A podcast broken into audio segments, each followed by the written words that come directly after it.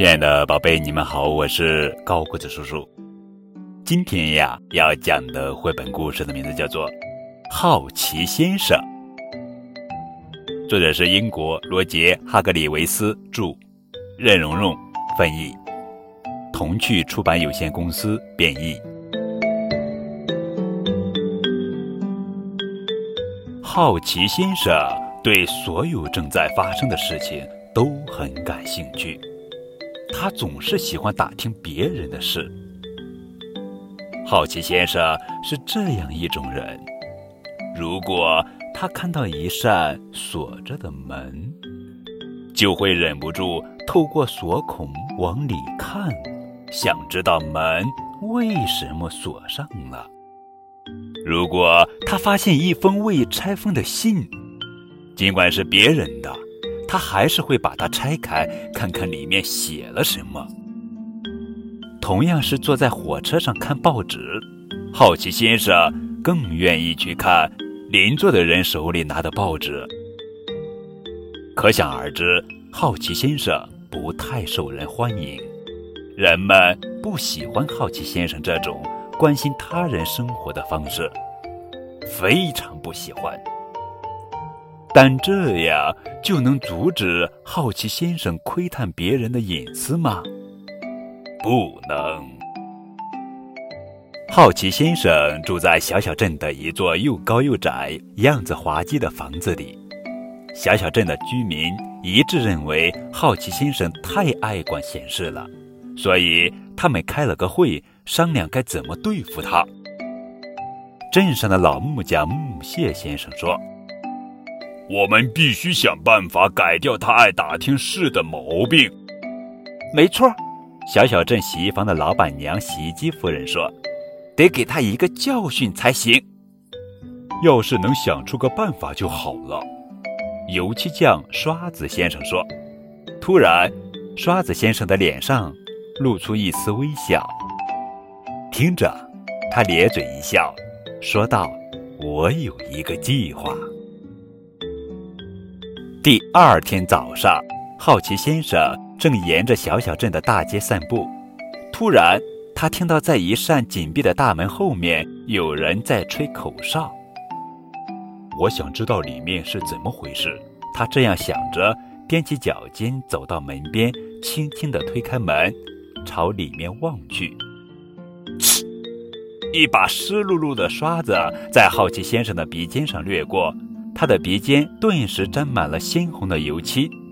哦，天哪！非常抱歉，正在给门的内侧刷漆的刷子先生说道。可怜的好奇先生只得回家了。他想擦掉鼻尖上的红色油漆，可哪有那么容易？刷子先生在心中窃笑。计划就这样开始了。第三天，好奇先生经过洗衣房时，听到墙里面有人在哈哈大笑。我想知道里面是怎么回事。他想着，踮起脚尖朝里面看去。啪！一个衣夹夹住了好奇先生的鼻尖。哦，天哪！非常抱歉。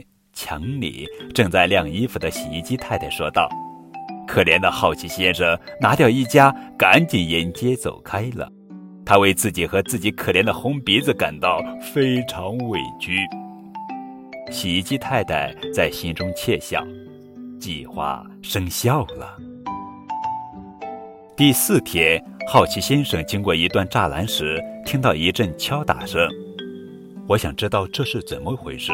他想着，悄悄爬到栅栏的尽头，偷偷张望。一把锤子正好砸在了好奇先生的鼻尖上。哦，天哪！非常抱歉，老木屑先生说道。他正在盯栅栏上那块松动的木板。可怜的好奇先生不得不马上回家，给他那又红又痛的可怜的鼻子缠上绷带。